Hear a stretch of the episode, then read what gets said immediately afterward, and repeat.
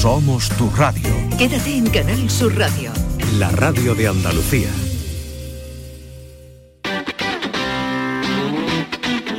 El pelotazo de Canal Sur Radio con Antonio Caamaño.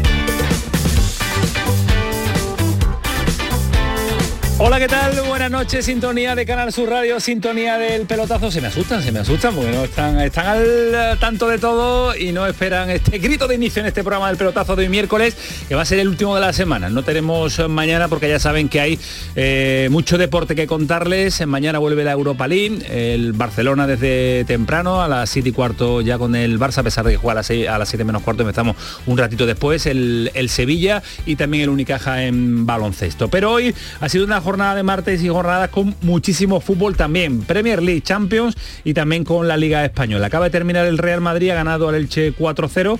En la Premier el City ha ganado al Arsenal y da un golpe encima de la mesa, un golpe de autoridad porque ganar al Arsenal es ponerse líder en la Premier cuando estaba distanciado a una pues a unos puntos considerables hace hace un mes de la competición. Y la Liga de Campeones 1-0 entre el Borussia y el Chelsea y eh, tengo que actualizar, pero cuando nos metíamos en el estudio y terminaba el partido, victoria del Benfica ante el eh, Brujas, también 1 0. Esos son los resultados que se han dado en el día de hoy. Ahora hacemos el informe. 2-0 y el final, Iván Medina. 0-2. Bueno, pues ha sido en el tramo final el, eh, la variante de ese marcador. Ahora le damos más eh, detalles de esos partidos en, un- en titulares eh, rápidos porque mañana, como estamos comentando, le vuelve la Europa League, la competición fetiche del Sevilla. Partido ante el PSV, en el Sánchez Pizjuán, en el, en ese- con este Sevilla recuperado, sobre todo en casa y sobre todo en la liga pero cuando se escucha el himno de la Europa League, el sevillismo se ilusiona. Y sobre todo, cuando se unen en declaraciones Monchi y San Paoli, se empieza a hablar de final, se empieza a hablar de títulos, se empieza a hablar de ganar. Cuando el Sevilla empieza su andar en Europa League, mm, su objetivo tiene que ser llegar a la final.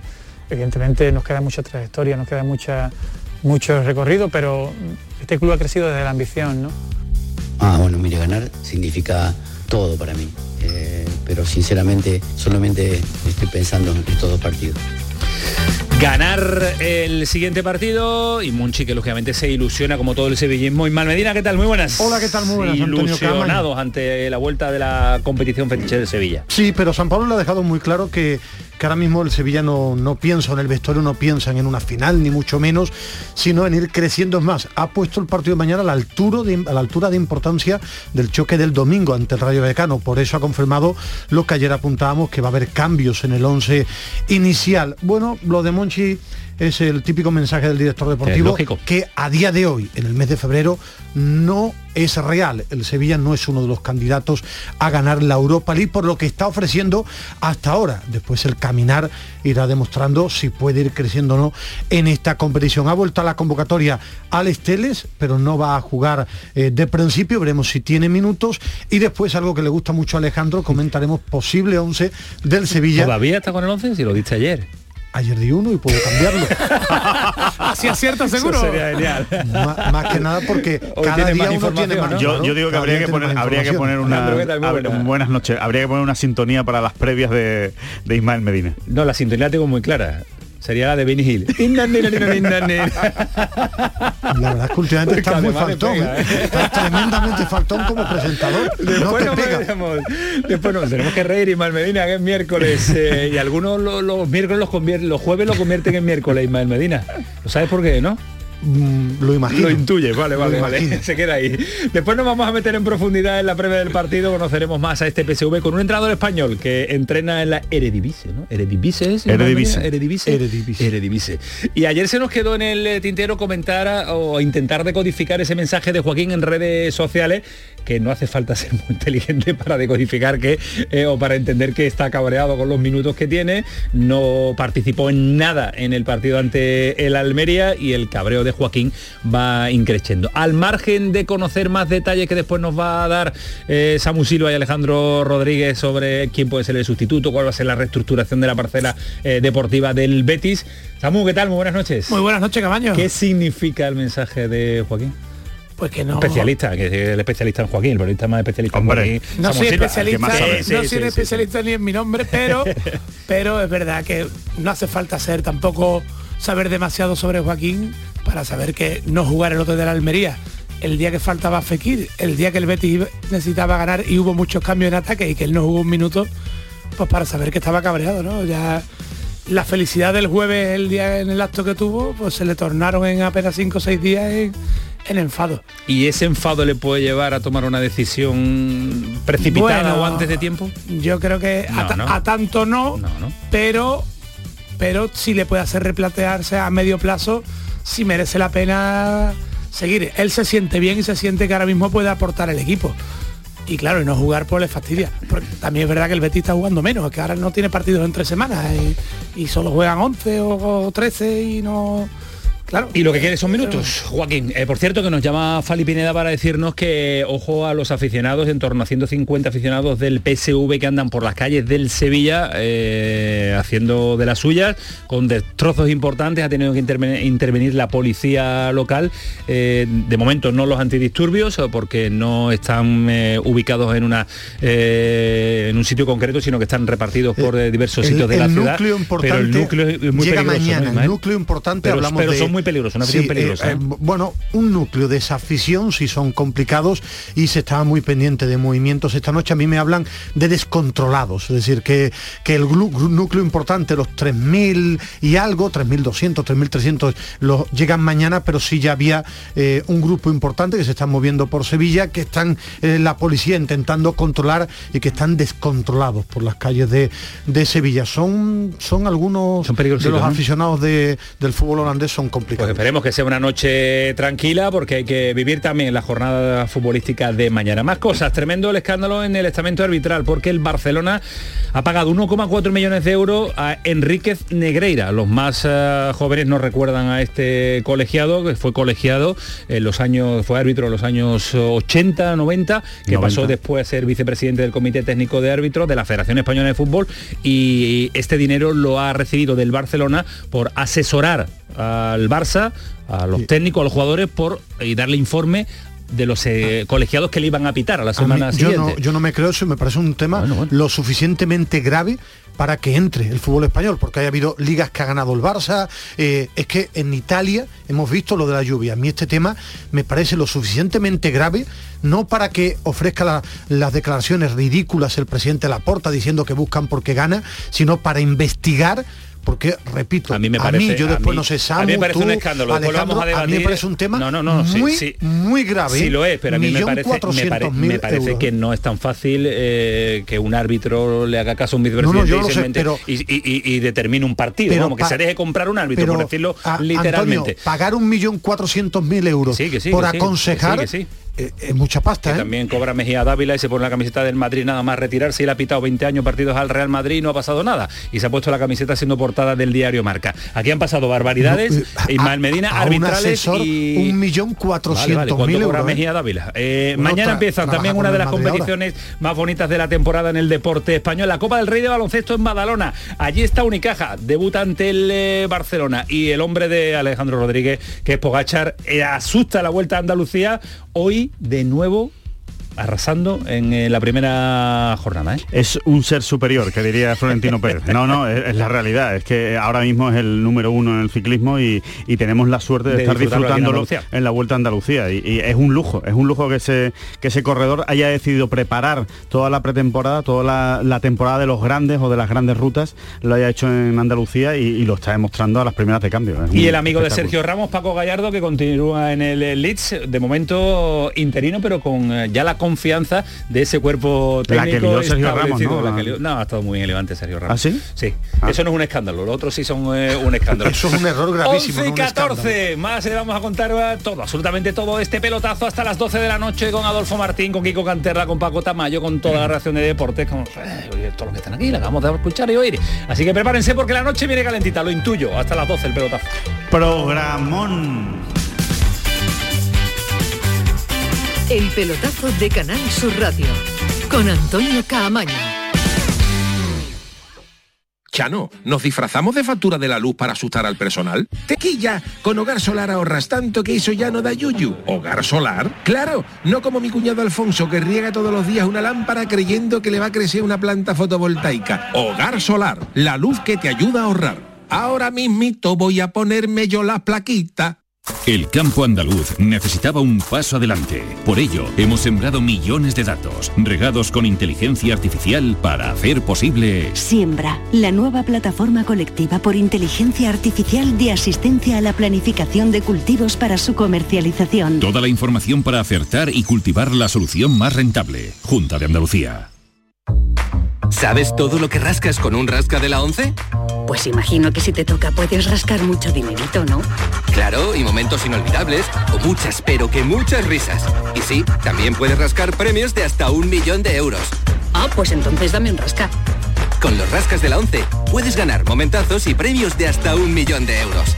Rascas de la 11. Rasca el momento. A todos los que jugáis a la 11, bien jugado. Juega responsablemente y solo si eres mayor de edad. Cercanía. Las historias que pasan en nuestra tierra. Andalucía en profundidad.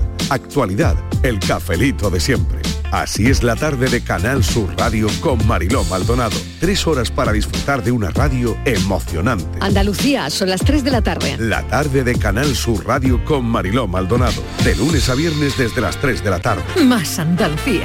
Más Canal Sur Radio. El pelotazo de Canal Sur Radio con Antonio Caamaño. 11 y 16 hasta las 12 de la noche. Semifinales del eh, carnaval ya también. Te Sí, puesto sí, en sí. todo, Alejandro. Bueno, hoy es el último todo, que día. Tenemos aquí que nos pone las teles aquí con. Hoy eh, vamos a saber los finalistas del los carnaval de finalistas del Cádiz. carnaval. ¿A ¿Sobre qué hora? Claro, 3 de la mañana, Pues fácil, dos y media, 3 de la mañana. compañeros de Canal Sur Me da Televisión tiempo, y de Canal perfecto. Sur Radio te da perfecto para, para escucharlo. Pero eh, detalles de la noche de, de deportiva, porque el Madrid 4-0 fácil al, al Elche, al colista de la categoría. Eh, partido ya se iguala en cuanto a la en cuanto a las jornadas disputadas todos. eh, recorta esos tres puntos que decía que tenía que tiene el Barcelona de 11 puntos se convierte en la Ocho. realidad que son 8 y en eh, la Liga de Campeones eh, victoria de un Benfica que está siendo uno de los, de los equipos más sólidos en la Liga de Campeones, y tu amigo Adeyemi, que ha marcado un auténtico golazo para el Borussia Ha ganado el Dortmund. Al Chelsea, Amigo. otro de los equipos que se gasta un dineral brutal como el Paris Saint Germain y que de momento agua, petardazo en su liga y de momento en las Champions. Y ha ganado el Benfica 0-2 y sobre todo el partido de la Premier, ¿no? Arteta contra Guardiola, 1-3 ha ganado el Manchester City de Don Josep contento, ¿eh? Guardiola. ¿eh? Tremendamente. ¿Te parece, te parece más la sonrisa que se le pone con ¿Te su parece más importante el partido de la Premier que el de las Champions? ¿no? Sí. Eh, yo no he dicho eso, he dicho que quería No, ver cómo dicho quedaba. muy importante, Muy muy importante, importante. primero contra el segundo de la Premier, ¿no? Claro, para él es muy es importante es Guardiola, Es que, es una, que vergüenza lo tuyo. ¿eh? No, yo he dicho que O sea, es el partido no, más importante de la Premier. No, Lo he dicho. Te has venido Eh, arriba. no, Yo estoy con él, ha dicho eso, ha que dicho sí, que eso. sí, que sí. No, porque no, se no, enfrentaban no. primero y segundo. Claro. El partido más importante de la De Premier. la Bueno, Premier bueno, bueno. no que el partido de la Premier sea más importante No, que la Liga de no, ha Campeones. hecho no, mucho no, no. hincapié, No, no, Arteta no, contra no. Guardiola 1-3, ha hecho No, sangre, ha hecho sangre cuando lo, le viene lo mismo que te he dicho el 0-2 del Benfica ante el Brujas en la Liga Que de Campeones. No es lo mismo, no lo has dicho No, de pero la ha misma pasado por manera, pero encima, bueno, igual. vale. porque yo estoy más enamorado futbolísticamente de Ah, Guardiola bien, bien. que del entrenador del Brujas. eso es lo que Eso es lo que queríamos te quería reconocer, escuchar, eso es lo que queríamos reconocer, Ismael, ya está. Bueno, pues lo he reconocido en muchas ocasiones, Bueno, y de todo esto vuelve mañana la Liga de la Europa League, la Europa League, que no es la Liga de Campeones, que se acabó ya por este por esta semana, que volverá el próximo fin de semana con los otros grupos que participan y que compiten. Y e Ismael Medina nos decía que intuía más cambios con respecto a lo que anunció en el día de ayer, así que también San Paoli, porque se lo ha puesto en bandeja a Ismael, ha dicho que no, no, que va a haber más cambios, más cambios. San Paoli. Sí, sí, seguro. Seguramente porque la frescura se nos va a dar por ahí rendimiento del 100%. El, el- partido del último fin de semana generó un desgaste. Tenemos dos jugadores suspendidos para Vallecas eh, y que no van a estar el fin de semana. Así que hay que jugar con todo eso porque indudablemente Sevilla se está jugando cosas muy importantes en la liga eh, y tampoco puede descuidar. en el Sevilla, sobre todo en el cuerpo técnico, porque Monchi ha comentado eh, bueno, que el objetivo era llegar a la final, en el vestuario del Sevilla y San Paoli, eh, el partido del domingo es tremendamente importante. Saben que es un partido que puede marcar que la liga se vea de forma más tranquila. Eh, te iba a afirmar que hasta incluso más importante que el choque de mañana ante el PSV Eindhoven porque queda un partido de vuelta. Por eso te comentaba que me resulta complicado. Después mañana, lo mismo me equivoco, que juegue Fernando, que no está a tope para tres partidos y que va a haber cambios en el once inicial. Poner a los tres centrales como hizo Liga, a mí me parece sorprendente porque para Vallecas solo tiene ni en y Abadé. Por eso creo que va a jugar con un 4-3-3 y lo normal es que juegue Lamela y Ocampos que van a ser o deben ser titulares en el choque de mañana. Se ha hablado mucho del debate, y aquí está Samu, está Alejandro, estás tú, de por qué el Sevilla ha dejado fuera a Pep Gay. Pues por ejemplo, ayer, yo entiendo... ayer lo, lo, lo, lo, poníamos encima de la mesa, eh, pero era, mira, era me, algo que me lo explicamos con normalidad, pero yo creo que hoy aporta, aporta el sonido. Si quieres escuchamos el, el sonido de San Paoli, eh, porque a mí la me ha llamado mucho no tiene la atención. sentido. Por eso la explicación no tiene sentido, por eso se lo ponemos a los oyentes para que lo escuchen. Hablaba San Paoli de el orden de llegada, por eso está o no está. A mí me parece que no es, se, se ciñe a la realidad. Escuchamos a San Paoli y ahora lo debatimos, mal eh, Paive no está en la lista porque llegó último y porque nosotros, Brian, Ocampo, Pap, e inclusive eh, que llegó mucho antes, Badé, eh, no sabemos la realidad de cómo llegan. Llegan todos discontinuos. Y tampoco los conocemos para ver si tienen continuidad de poder jugar semana tras semana. Entonces fue casi por orden de llegada la lista, no por orden de necesidades. Se ha metido en un jardín San Paolo yo creo que era mucho yo más no, simple decir yo no creo que, que era, era la que decisión. sea un jardín Sí, sí, yo porque, creo que no, que no ha porque, dicho la verdad ah, no bueno, vamos a sí, llamarlo no pues ha yo, dicho la pues verdad. que- no, no el orden de llegada. Nadie esperaba el rendimiento de eh, Pape Gay o Pep Gay en el Sevilla nadie. Nadie en el, pero nadie más. El Sevilla pero, no pero, pero pero que no pero no lo, no lo, no lo encubras con, con No. que se ha metido en un jardín. No está diciendo la verdad el señor San Paolo Bueno, directamente para mí. yo creo que cuando tuvo que elegir entre Ocampos y Pape Gueye, por si no voy a formar un lío tremendo, pensaban que iba a ser más impo- importante Sí, Ocampos, claro, porque si es que la opción uno, número uno del Sevilla no era el centrocampista francés. Yo creo que ha la sido decisión- una revelación. Bueno, para Monchi muchísimo, para la gente del cuerpo técnico, para San Pablo y un y poquito menos. decir, y decir De eso hecho- es una barbaridad claro No, reconocer que no lo conocían cinco, ¿no? cinco días antes de que viniera Pape Gay iba a venir René Adelaide. Claro, decir, claro. Que yo creo que estaba la decisión tomada, llegó al final Pape Gay porque se puso a tiro y era la opción y se quedó fuera. Pero es que yo creo que tampoco hay que hacer una polémica de eso.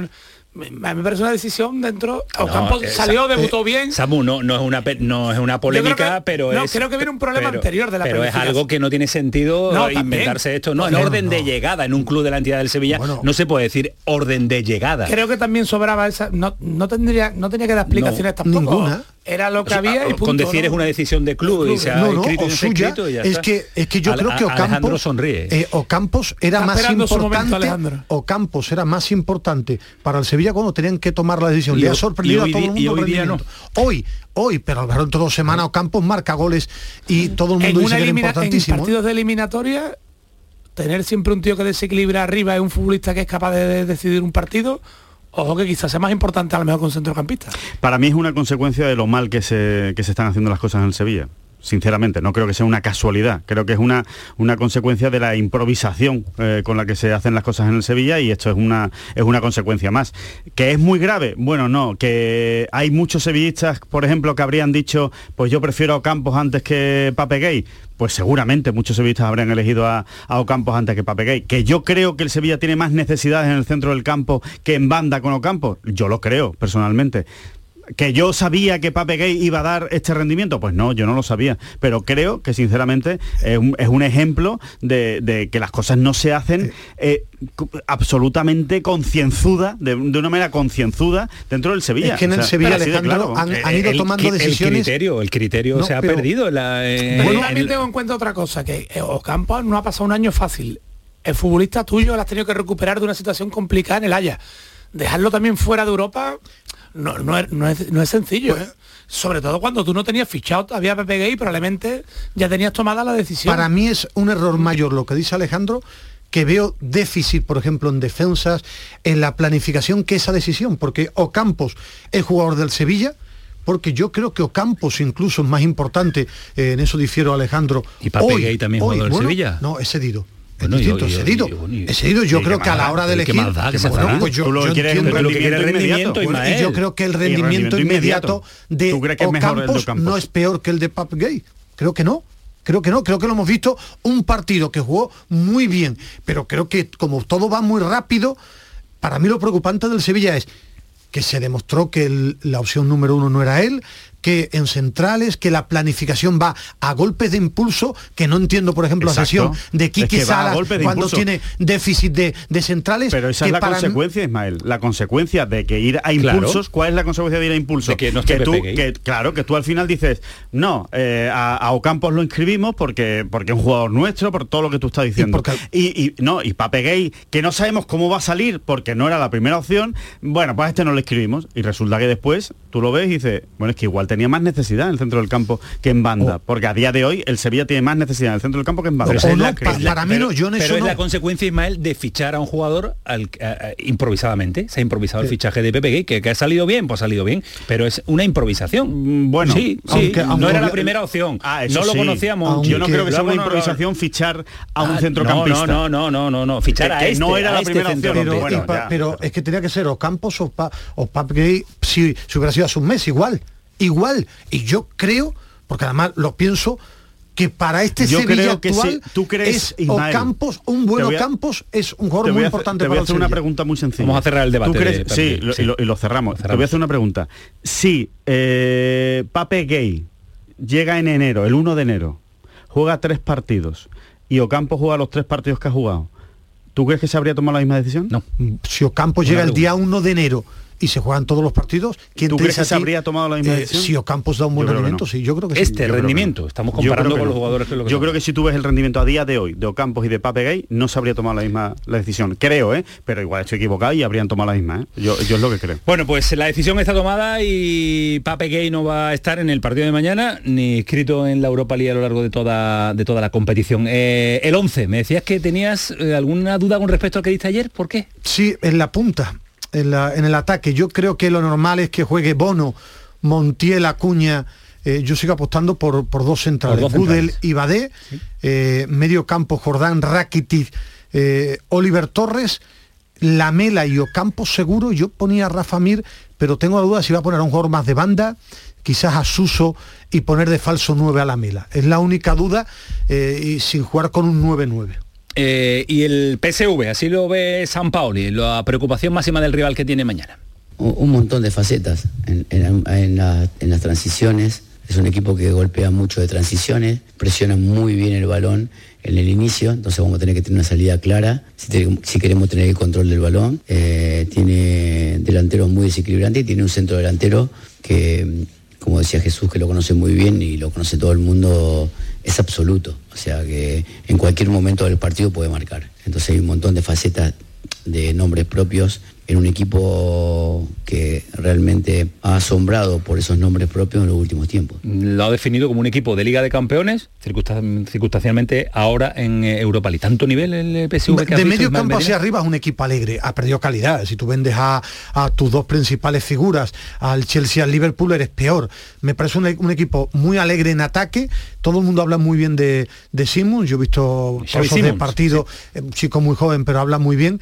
Si es algo más blando atrás, no me parece un equipo superlativo, me parece un buen equipo y sin Gapo sobre todo peor que era hace tres meses. Lógico, pero es un clásico en Europa Y es un también. buen equipo, y es un buen equipo. fútbol, ¿eh? Eh, lo conoce porque además compite contra ellos un exentrenador del Betis, también lo tuvimos en categorías inferiores en Andalucía en el, en el poliegido, en el poliegido, ya hace años. Vaya ya años. vamos cumpliendo, vamos cumpliendo muchas ligas europeas. Muchas ligas europeas, efectivamente. Ha estado en Portugal, ha estado en Italia, ha estado y ahora en, en Holanda, en el eh, Fortuna Citar. Eh, Mister, Julio Velázquez, ¿qué tal? Buenas noches. Hola, ¿qué tal? Buenas ¿Cómo noches, estás? ¿cómo estáis? ¿Cómo se vive a esta hora a las 11 y 28 en Holanda? ¿Qué hay en las calles? Bueno, ya, poquito, yo creo que poquito, pero no lo, no lo sé, estoy, estoy en casa con mi mujer y, y el niño, pero, pero bueno, ahora vida tranquila y, y disfrutando de, de un nuevo contexto. Ajá, eh, lo ha definido San Paoli eh, al PSV, el rival que tiene mañana el Sevilla, como un equipo de Champions circunstancialmente, circunstancialmente en, Europa League, pero también eh, nos decía Ismael Medina que ha vendido a dos de sus mejores jugadores y eso se nota siempre en una entidad que suele vender jugadores. Sí, sí, a ver, eh, aquí en el contexto holandés obviamente es uno de los, de los grandes, sin ningún tipo de dudas, junto con Ajax, Feyenoord y, y AC Kalmar. Un equipo, bueno, con muy buenas individualidades, un equipo que, que le da muchísima importancia al, al plano ofensivo, un equipo que, que tiene una grandísima capacidad para, para, relacionarse, para asociarse, que si tiene tiempo y espacio con muy poquito te, te genera peligro. Es cierto que desde mi punto de vista era un equipo hasta la salida de Gatpo, luego es cierto que han vendido también a Madue, que el último partido de hecho que, que jugó lo jugó contra, contra nosotros. Y bueno, yo creo que ahora hasta el pasado fin de semana que, que ganaron y de manera contundente al Groningen, yo creo que se estaban, se estaban encontrando de nuevo, ¿no? Eh, han perdido a, a dos piezas importantes y no han terminado de encontrar ni, ni, la estructura ni las complementariedades que, que le llevaran a, bueno, pues a, a tener la regularidad que, que, a priori deberían tener. Uh -huh. Entonces, un equipo con buenas individualidades, eh, con, con, mucha capacidad de relación, de asociación, que si tienen espacios eh, se encuentran cómodos y con poquito te generan situaciones de peligro.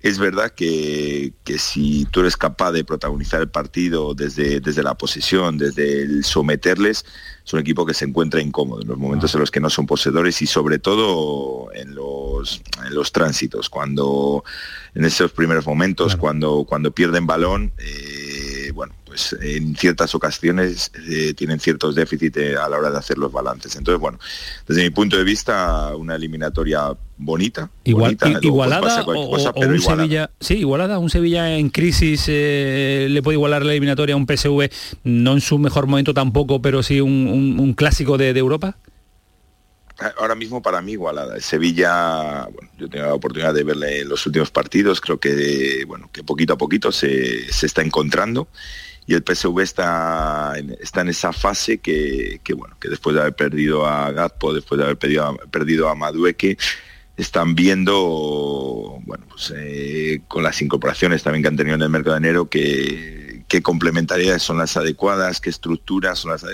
es la adecuada para, para encontrarse confortable. Entonces yo creo que en el momento en el que llega justo la eliminatoria, eh, nos lleva a pensar una eliminatoria igualada, equilibrada y, creo que, que por la propuesta de juego de ambos equipos puede ser bonita. Hombre clave, hombre a tener en cuenta mañana por parte del Sevilla.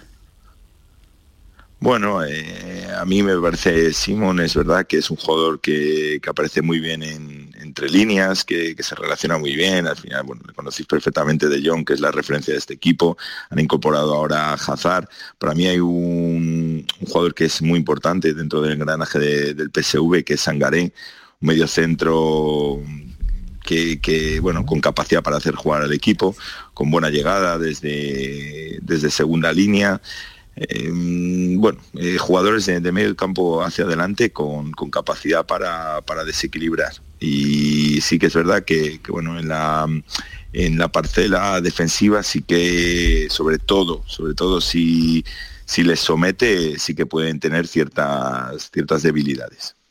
¿Cómo cree o, cómo está jugando Luke de Jong? ¿Hasta, cuán, hasta, ¿Hasta qué punto es una amenaza para, para el Sevilla? Y, y sobre todo, eh, ¿se parece en algo al, al Luke de Jong que pasó por el Sevilla o cree que ha mejorado o que ha empeorado?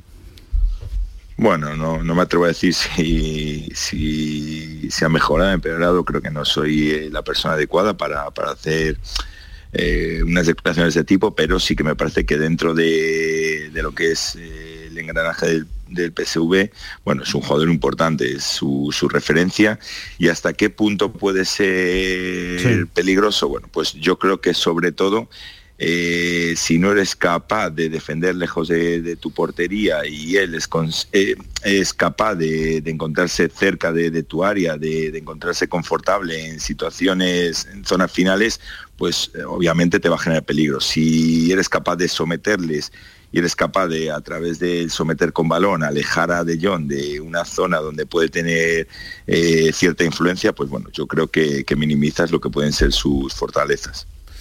Pues mister, eh, claves que nos quedamos para ver si mañana se transmiten en el terreno de juego en un enfrentamiento que tiene un, un nombre eh, muy bonito, en un PSV Sevilla suena, pero que muy bien. Así que esperemos que salga un buen partido. Lo va a ver, ¿no? Bueno, vamos a ver, nosotros jugamos el viernes, jugamos Sí. el viernes y, y obviamente el, el- el foco es nuestro partido, pero bueno, voy a, voy a intentar, voy a intentar poderme organizar la tarde para, para poder ver el encuentro, por supuesto. Un abrazo fuerte, cuídese. Un abrazo. Muchas gracias. Julio. Velázquez, entrenador luego, del. Fortuna Citar, con nosotros esta noche en el pelotazo. Si el Sevilla la ataca y anda bien, Hablabas le de puede Xavi generar mucho, ¿no? Sí, es- ve, porque es un jugador muy bonito más de vistoso, ver, ¿no? muy habilidoso. eh, se esperaba mucho de este jugador que estuvo en la cantera del Barça, parece bien con espacio, juega muy bien. eh, han firmado también al hermano de Hazard, al que estaba en el Dortmund, que ha cogido protagonismo. Son dos equipos. Si el Sevilla está bien con la pelota, que para mí ha mejorado con San Paoli, le va a generar problemas al No en un PSV. marcador. Eh, Yo creo que va a ser un partido con goles. ¿Con goles? Sí. Yo creo que va a ser un partido con goles y si el Sevilla está bien en ataque, la Mela o Campos Acuña le va a generar peligro. Creo que es un partido en el que a los dos equipos les pesa más el, el- el- o tiene más valor el peso de las camisetas que, El momento, ¿no? que su situación actual. Samu, es lo que creo. ¿Te va a gustar el partido? Sí, ¿Intuyes a, no. a buen partido? No, yo veo, vi al PSV cuando en el amistoso pretemporada con el Betis, un equipo que al espacio va muy bien. Es verdad que estaba Gaspona en, en aquel momento, no está ahora, pero que un equipo que si tiene metros para correr y un, un Si no partido que se abre, te mata. eh, es un equipo peligroso.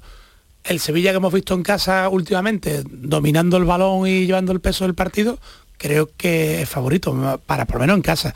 No para sentenciar la eliminatoria y habrá que ir a Eindhoven a disputarla. ¿no?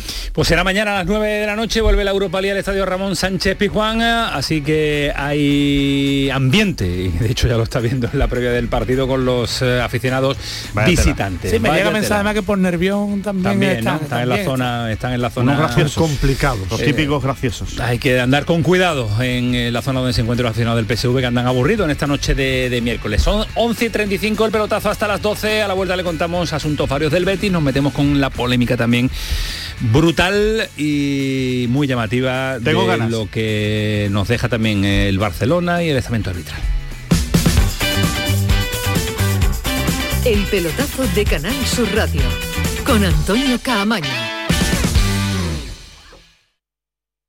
En Cas Díaz Cadenas cumplimos 50 años y lo celebramos a lo grande contigo. Regalamos 140 carros de productos 100% andaluces en nuestra campaña Sabores de Andalucía. Solo hasta el 27 de febrero. Además, donaremos 20 carros a familias necesitadas. Celebra nuestro 50 aniversario y el mes de Andalucía en Cas Díaz Cadenas. La banda y Unión Cine Ciudad te invitan al preestreno de King, mi pequeño rey. ¿Cómo voy a? El jueves 2 de marzo en Sevilla, Málaga, Córdoba y Jerez. Entra en la web de la banda y participa en el concurso. Podrás conseguir cuatro entradas y disfrutar de la emocionante lucha de una niña por salvar a un cachorro de león con la única ayuda de su mejor amigo y su abuelo. Recuerda, el 2 de marzo preestreno de King, mi pequeño rey. Más información en lavanda.es. La jugada local de Canal Sur Radio. El pelotazo. La gran jugada de Canal Sur Radio. Todo el deporte que te interesa está en tu radio. Canal Sur Radio Sevilla. La radio de Andalucía en Sevilla. En febrero, vuélvete loco con Social Energy. La locura de iluminar tu hogar noche y día consumiendo tu propia energía y ahorrar hasta el 90% en tu factura de luz gracias a nuestras baterías. Aprovecha las subvenciones disponibles para ahorrar con tus paneles solares. Primeras marcas con hasta 25 años de garantía. Estudio gratuito en el 955 44 11 11 y socialenergy.es. La revolución solar es Social Energy. Frutos secos Reyes, mucho más que pipas. Disfruta con nuestra deliciosa variedad de frutos secos, snacks y golosinas en los más de 35.000 puntos de venta que tenemos en Andalucía o en frutosecorreyes.es. Ah, y ahora con tu pedido a partir de 20 euros, te los llevamos a casa gratis. Frutos secos Reyes, tus frutos secos de siempre. El campo andaluz necesitaba un paso adelante. Por ello, hemos sembrado millones de datos, regados con inteligencia artificial para hacer posible... Siembra, la nueva plataforma colectiva por inteligencia artificial de asistencia a la planificación de cultivos para su comercialización. Toda la información para acertar y cultivar la solución más rentable. Junta de Andalucía. El pelotazo de Canal Sur Radio con Antonio Caamaño. Muy pendientes estamos a las semifinales del Carnaval de Cádiz, lo pueden Siempre. disfrutar en Canal Sur Televisión, Canal Sur Radio, a través de Radio Andalucía Información, se lo estamos contando todo, todo, Mucho todo, nivel, ¿eh? está, el nivel es extraordinario, Extraordinario. esta semifinal. Eh, asunto Cordón, que está dando, que está dando, que está dando, a pesar de que el Betis ha intentado eh, cortarlo de raíz con las declaraciones en el día de ayer a, a los medios oficiales del, del club, pero yo imagino que Samu no se está parado en el, en el Betis en cuanto a negociar su salida cuanto antes mejor y sobre todo si hay una reestructuración en el, en el Sí, Betis en la parcela de Supongo técnica, ¿no? que a pesar de lo que se ha dicho, que Cordón va a seguir a- hasta, bueno, creo que es un protocolario hasta que lleguen a un acuerdo. Eh, Cordón no termina la temporada, ¿no? Yo creo que no, además no, no- es que para qué ya. No sería lógico. El, el 80% de trabajo, un 90% de trabajo en directo deportivo acaba en febrero, sí, bueno. eh, Cordón siempre se ha dicho que hacía otras cosas, ¿no? No solo fichar, que no era lo importante, pero, pero alguien que no va a continuar en el club, lo, lógico es llegar a un acuerdo cuanto antes. Al final es un tema económico también. Él querrá cobrar la temporada completa, el club no le querrá pagar la temporada completa. Habrá que llegar a un punto en común y las circunstancias también habrá que ver qué opina el entrenador, lo que puede ayudar es hasta cuándo, pero lo lógico es que salga pronto y que la etapa de cordón se ponga final en el Betis y ya veremos si, si acude al mercado, que yo creo que por lo que ha sucedido en el pasado sería lo más lógico, pero vamos a ver qué perfil viene también al Betis, que no es un club tan de director Porque deportivo. va a venir un director deportivo. Por eso solo lo que te estoy diciendo. La lógica indica que el Betis ha demostrado que cuando no cuando salió Serra o, o no hubo un director deportivo, las cosas, lo lógico sería que viniera alguien a ocupar ese lugar. Pero como el Betis es un club peculiar, porque un director deportivo no llega con los plenos poderes que a lo mejor podrían llegar en otros sitios, para habrá que encontrar esa figura que se adecua a lo que exige el Betis, ¿no? No es fácil, no es fácil encontrar ese perfil eh, de, de- persona que se acomode a esa situación en la que no tienes tanta importancia en el capítulo de fichajes y sí tienes que hacer otro tipo de cosas, ¿no? Eh, que es eh, ejercer de paraguas sin tomar grandes decisiones, ¿no? Entonces, eso no es muy, eso no es muy sencillo, es lo que en el fondo está pidiendo el Betis. Creo que Antonio Cordón a ese papel se ha acomodado muy bien y creo que lo ha hecho muy bien, un, un hombre sin dar Sí, pero también llegó una circunstancia diferente. Llegó una pandemia que estaba en Ecuador, quizás tampoco había muchas más opciones en el mercado y había que adecuarse para volver al, al fútbol europeo y, al- y a la primera línea, había que Sí, adecuarse a esa tam- situación. ¿no? también su perfil se le da muy bien esa circunstancia Sí. que necesitaba el Betis en ese momento. Pero ese determinado perfil que tiene Antonio Cordón no es fácil de encontrar también en, en directores Yo- deportivos de, de- de- de- de máximo nivel, Yo- que también yo- lo necesita el Yo Betis, sí ¿no? quería ahondar en un tema, soy tremendamente mal pensado y con la edad mucho más, tienen que llegar a un acuerdo obligatoriamente. Primero porque existe en el ambiente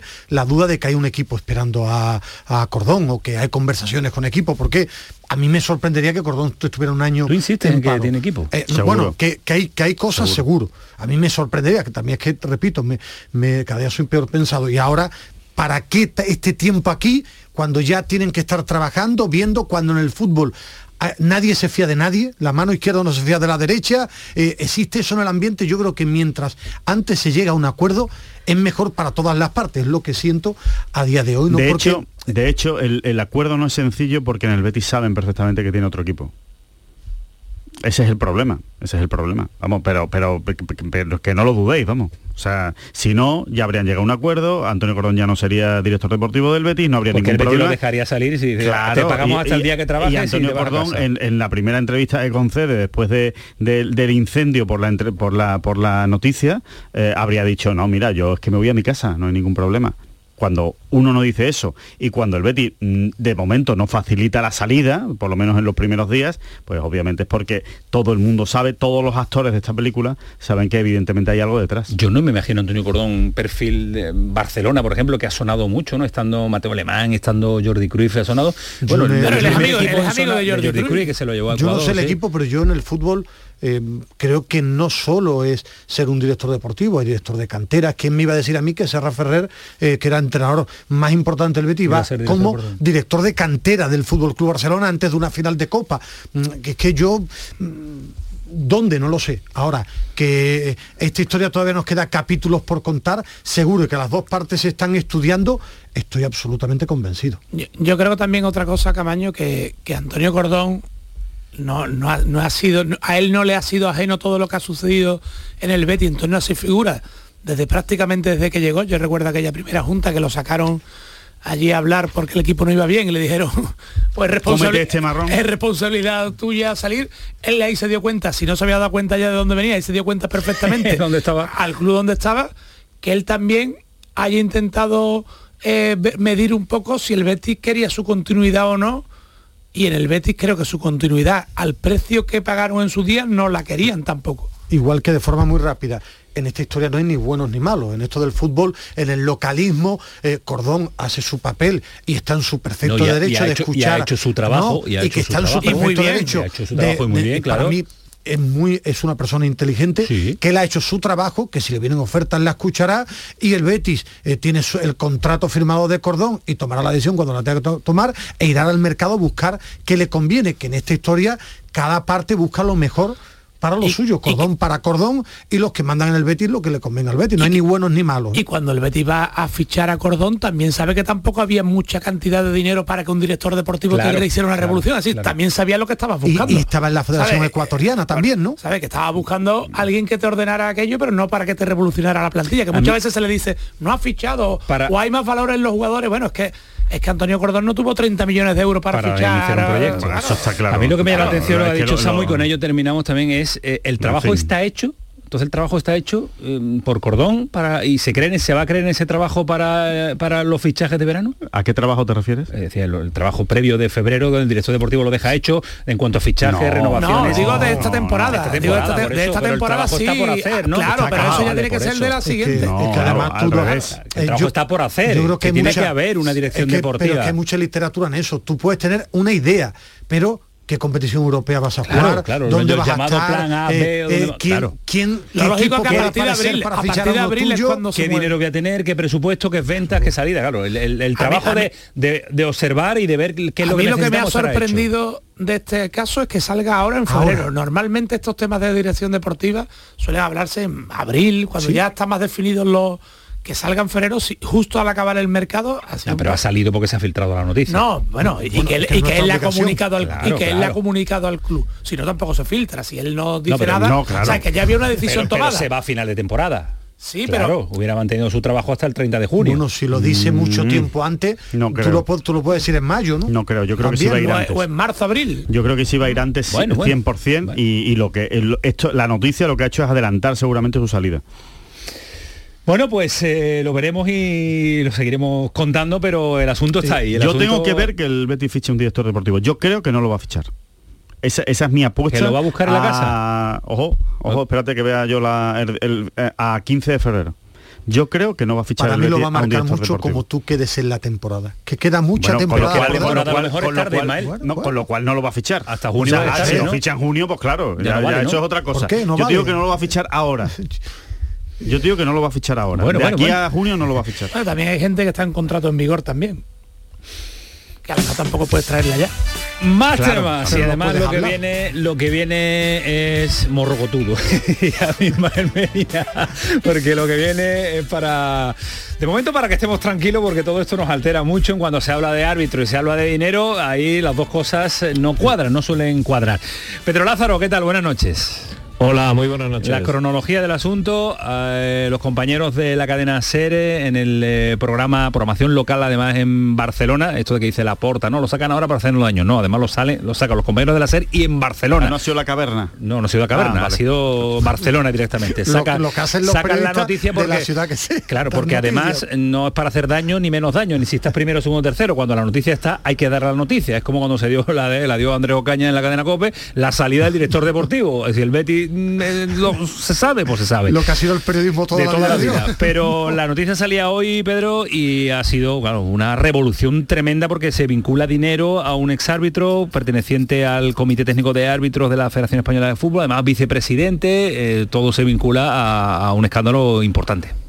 Sí, todo surge porque una inspección fiscal en una de las empresas de Enrique Negreira, que fue árbitro en los 70 y en los 80, vicepresidente del Comité Técnico de Árbitros desde 1995 hasta 2018, pues en una de sus empresas, Dunsil 95, que se funda prácticamente al año siguiente de dejar el arbitraje en activo, pues eh, se le hace una inspección fiscal y hay unos pagos que no están claros. Se le llama al propietario de la empresa y dice que hay tres pagos de casi un millón 400.000 euros por parte del Fútbol Club Barcelona a esa empresa propiedad de Enrique Negreira con pagos por mm, servicios de asesoría, de informes técnicos entre el año 2016 y el año 2018. En esos tres años 1.400.000 euros, entonces ya salta completamente el escáldalo. Sería en la época de José María Bertomeu cuando se realizaron esos pagos. El presidente del Fútbol Club Barcelona dice que esos pagos venían de antes, incluso desde el año 2001-2002, es decir, dos décadas de pagar al hombre que estaba ocupando la vicepresidencia presidencia del Comité Técnico de Árbitros. El escándalo es mayúsculo, el Fútbol Club Barcelona saca un comunicado y le aporta unas declaraciones en las que reconoce esos pagos, dice que eran por unos servicios de informes técnicos de futbolistas de categorías inferiores y que luego hay también unos informes de asesoramiento arbitral para la entidad que dice que son habituales en todos los clubes profesionales e incluso reconoce que ahora mismo existe esa misma figura pero que está dentro del organigrama del club en, la, en el departamento de fútbol y a partir de ahí pues ya todos son valoraciones. Joan Laporta que dice que esto no es una casualidad y que esto surge cuando el equipo va deportivamente bien y tiene la liga al alcance de la mano y anuncia pues medidas legales para los que hagan cualquier tipo de interpretación capciosa que ponga en duda la honorabilidad del club. Pero el escándalo está montado, 1.400.000 euros solo en esos tres años, habría que ver las cantidades de los años anteriores del Fútbol Club Barcelona al vicepresidente Enrique Negreira del Comité Técnico de Árbitros, pagos que llegaron hasta 2018 cuando dejó Enrique Negreira la vicepresidencia de- del Comité de Árbitros. Ahora vamos con eh, la opinión eh, ordenada y de cada uno, pero Pedro, no, a ver, eh, he estado leyendo información al respecto para preparar el programa en esta noche y eh, algunos hablaban de un posible descenso de categoría, eh, Nah. descartado. Sí, yo- hombre, yo Si no me parece, si no hay hombre, documentación de compra de árbitros y de- claro, y de- el nada, ¿no? aspecto, o sea, la, la- la situación es muy poco edificante y muy poco estética. Hace daño al fútbol español, hace daño al colectivo de árbitros y hace daño al Fútbol Club Barcelona. Pero bueno, de ahí al sobredimensionamiento de querer comparar esto a lo que hizo la Juve, donde se tocaron directamente árbitros y se designaron árbitros que ya estaban eh, contactados para hacer ganar un equipo o hacer perder al otro, en el famoso caso Calciopoli en el que se produjeron ese tipo de, de hechos, no tiene nada que ver con esto. Es verdad que el espectáculo es feo, pero no hay constatación de que se hayan amañado partidos. Por tanto, no se puede aplicar ese famoso artículo 75 que indica que si se interrumpe de alguna manera ilícita el desarrollo de una competición, pues se tomarían medidas y se calificaría como un hecho de guerra. Pues aquí no se ha calificado de esos hechos absolutamente nada y además creo que el Comité Técnico de Árbitros de Sánchez Arminio y de Enrique Negreira no tiene nada que ver con el funcionamiento del Comité Técnico de Árbitros de ahora. Esta es la información de lo que ha sucedido en el día. Ahora vamos a la opinión y voy a saludar también a Luis Alberto. Ismael, eh, ¿qué te parece deja el muy día? grave. Tú, tú decías antes, yo no digo que hayan comprado árbitros, primero porque yo no doy una información que no conozco. Ahora, cuando yo he leído la noticia me parece muy grave, muy grave. muy grave, porque hablamos de un pago a un vicepresidente, no un señor que tú ponías ejemplo, no, no que fue árbitro, después lo, lo contrató un club, todo su derecho, vicepresidente de los árbitros, un millón cuatrocientos mil euros por un informe que le pone a, a la gente del Barça que este árbitro enseña 4,2 amarilla, que no lo mira a los ojos porque te guiña, es que me parece muy grave. ¿Qué ha pasado? No tengo ni idea, no es mi obligación rascar ahora. Repito, a mí me parece muy grave y que deja en muy mal lugar al fútbol español. Os quiero escuchar y voy a saludar a Luis Alberto. Alejandro. Eh, a ver, a mí, a mí me parece vergonzoso. A mí me parece vergonzoso. O sea, yo creo que estas cosas no deberían pasar en el fútbol español y creo que deberían existir las eh, medidas previas. Sí, las medidas eh, anticipatorias para que estas cosas no pasen. Es decir, a un vicepresidente del comité de árbitros tú no le puedes pagar en concepto de nada. de nada, ni para que te vaya a hacer la compra, ni para que te traiga la hamburguesa de la noche. Ni para recoger a tus hijos. Para nada, tú no le puedes pagar nada, absolutamente. Con lo cual, creo que hay un problema de una legislación previa y, por supuesto, creo que no va a pasar nada porque desgraciadamente en este país no pasa absolutamente nada, pero me parece una absoluta vergüenza porque es indemostrable realmente para qué ha ido ese dinero. Indemostrable, porque a unos asesoramientos, unos asesoramientos es absolutamente indemostrable saber qué ha hecho Enrique Negreira con el, con el Barcelona. Muchísimo. A mí no me, a mí no me gusta ni lo que ha dicho antes Ismael de que alguien deje el arbitraje y entre a trabajar en un A mí club tampoco me gusta. sin que pase un tiempo largo para que no tenga influencia o no haya convivido con los que Que se ponga una camiseta se- cuando acaba de dejar el arbitraje. por eso que haya pasado por lo menos Este fin de semana un- pita el Atlético de Madrid y se largo, pone la camiseta del Atlético de Madrid. ya eso no me gusta pues imagínate encima trabajar asesoría que hoy con, con alguna con algún amigo que estaba me ha dicho bueno, el concepto de asesoría es es, tan amplio. es ya- ya- no ya es tan sospechoso en cualquier ámbito imagínate si estamos hablando de un De tema delicado de- de arbitraje un club de fútbol y todas las situaciones ¿no? Alguien que ha estado dentro y que ha sido uno de los grandes asistentes y que lo tenemos nosotros de comentarista y que ha estado dentro de este mundillo y que sabe también las interioridades del arbitraje es Luis Alberto. Luis Alberto, ¿qué tal? Buenas noches. Hola, buenas noches. Esto no hace ningún Pues no. favor a nadie, hace muchísimo daño al arbitraje, muchísimo daño al Barcelona, al fútbol español en general. Pero tú qué opinión tienes al respecto? Yo, mira, yo conozco a, a Enríquez Negreira porque cuando yo subí a segunda división ya estaba de, de vicepresidente y cuando me retiré pues todavía seguía de vicepresidente. Su cargo era anecdótico, porque ya lo he dicho antes en el Mirador y lo vuelvo a repetir, los vicepresidentes con, con Sánchez Arminio no tienen la misión que tienen ahora, no tenían prácticamente ninguna. Eran amigos de Sánchez Arminio que estaban allí acompañándole en, la- en las concentraciones, los o sea, que se lo llevaban calentito, ¿no? No, no cobraban nada, nada. No cobraban nada. Entonces, ¿qué no hacían? tenían ninguna, no tenían ninguna asignación. Ah, o sea, que era simplemente representativo. ¿no? Sí, representativo. Tenían unos gastos de unos gastos de representación, pero no cobraban absolutamente nada. Entonces algo se llevaban. Aunque sean gastos de representación, algo se llevaban, Luis Alberto. No, pero eran, por ejemplo, una comida, pues no la Mm, pagaban. un viaje, ¿no? Sí, tengo que ir en- un claro. viaje, pues no lo pagaban ellos, ¿no? por lo menos que no le costara el dinero. Pero que no tenían ningún tipo de asignación ni ningún tipo de función. O sea, eh, ni ellos hablaban con nosotros, ni nos daban ninguna clase, clase ni nos daban ningún tipo de información. Vamos, que, que eran, eran amigos de Vitoriano de Victoriano que cuando se retiró del fútbol pues cogió a dos o tres, entre ellos Franco Martínez, Enriquez Negreira y los puso de vicepresidente. La verdad es que me ha extrañado. Lo, lo primero, la- cuando yo vi las noticias, o sea, cuando las leí, pe- pensaba que era su hijo, porque su hijo sí nos dio a nosotros unas, unas clases de estas de, que se hacen ahora de, de de la mente, etcétera, etcétera, y la verdad es que no tuvo ningún recorrido, fue más, dos concentraciones y ya no fue más. Y yo sé que él estaba liado, el, el niño estaba liado con esos temas, y digo, pues lo habrá metido en el Barcelona y lo habrá cobrado, tal y cual. Pero cuando veo el comunicado del Barcelona me quedo, me quedo, vamos, me quedo de piedra, porque es que además es que no lo entiendo. Vamos, de hecho, vamos, yo no sé, vamos, yo, yo conociendo a Victoriano, vamos, lo habrá llamado y le habrá formado un escándalo, pero un escándalo padre, vamos, porque es que no lo puedo entender. Pero Porque tú crees que Victoriano no sabía nada. No, no, no, no. Victoriano Sánchez Arminio, mira, yo lo he conocido bastantes años, era el hombre más bruto del mundo, pero yo te aseguro que en honestidad le- se le podía empatar, ganarnos. Compañeros que han hablado con el entorno de Victoriano Sánchez Arminio dicen que Victoriano Sánchez Arminio está escandalizado y que lo primero que ha dicho que si hubiese tenido cualquier noticia claro. de esto cesado. había cesado a Enrique Negreira en el minuto uno. y, y- y escuchándote Luis, ¿qué sentido tiene que el Barcelona fuera por el vicepresidente? que te pague eso, ¿no? Si no tenía yo no, poder yo, ninguno. yo no lo entiendo. Yo no lo entiendo. Yo, mm, si te digo mi percepción, es un gol que le ha metido Enrique Negreira al Barcelona.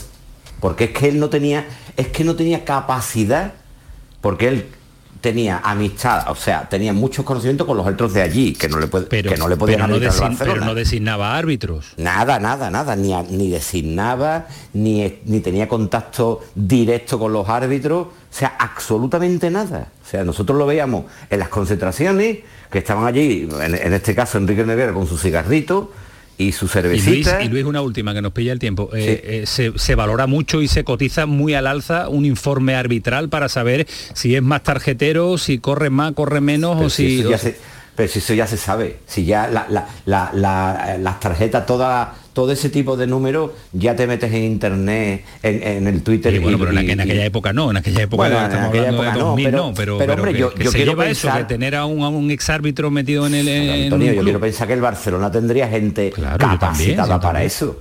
Es que yo, vamos, No, no, pero te pregunto un que se cotiza muy alto porque es una barbaridad por un Claro, informe es ridículo. una barbaridad. Yo de verdad me encantaría saber qué tipo de información daba, porque es que me quedo alucinado. Eso sí, no estoy nada de acuerdo con lo que habéis dicho de que un árbitro no tiene derecho a entrar en un equipo de fútbol cuando deja el arbitraje. No, no, O sea, no hemos dicho derecho. Sí, lo no- dicho, lo derecho habéis no, no si tiene derecho, claro que tiene derecho. Bueno, como un que trabajador. lo que no es, a mí no es ético, para mí no es ético, ya está. Que no es ético. Para mí, O sea, para mí, ese es un otro futbolista puede jugar en diciembre en el Sevilla y en enero en el Betis y un árbitro cuando termina su carrera no puede ser delegado de un equipo. Para no ya está. tenéis por una, una sencilla, moral, por una, por una sencilla una razón, moral. por una sencilla razón, un, un- un futbolista no que decide- un futbolista que no cambia de equipo no decide justicia, sobre el resultado. claro, no Eso es así. ni un, árbitro de Alberto. delega- Bueno, no, sí, no, pero, pero, tiene, pero sí tiene, pero sí tiene conocimiento. Yo creo que si pasa un año sin que pueda trabajar en un club no una pasa doble nada. vara de medir con, el, con Que los no, que árbitros no, enorme, que enorme. no. Con Un lo- año, sí, sí, un es verdad, año. pero ¿por qué Son las puertas año? giratorias. Sí, bueno, un año que, que- un año sin trabajar, eh, bueno, magnífico. Como Y- cobran y- tan poco, no y les pasa nada por y un año, traba- ¿no? Ustedes Por- trabajan en todos lados, Claro. todos los días, Digo, y el ojalá árbitro está la mitad, la mitad, la de los árbitros. Los. Ahora, ahora, con todo Se respeto un día, que le paguen un millón cuatrocientos mil no pintará nada. una barbaridad. eh, pero, Ah. pero también la gente puede Adiós, pensar mal. adiós. Luis Alberto, un abrazo Adiós, fuerte. adiós, adiós, Hasta luego, Pedro, gracias. Hasta luego. Hasta mañana, un abrazo. Adiós, Alejandro, Samu. Nos equivocamos, había que ser árbitro. Había que ser árbitro. Nos equivocamos de profesión. Adiós, Medina. Negri. Cuídate mucho. Mañana juega Unicaja ante el Barcelona Copa del Rey. Se lo contamos aquí a partir de las 7 y cuarto de la tarde. Fue el pelotazo, sigue siendo Canal Sur Radio, servicios informa- informativos.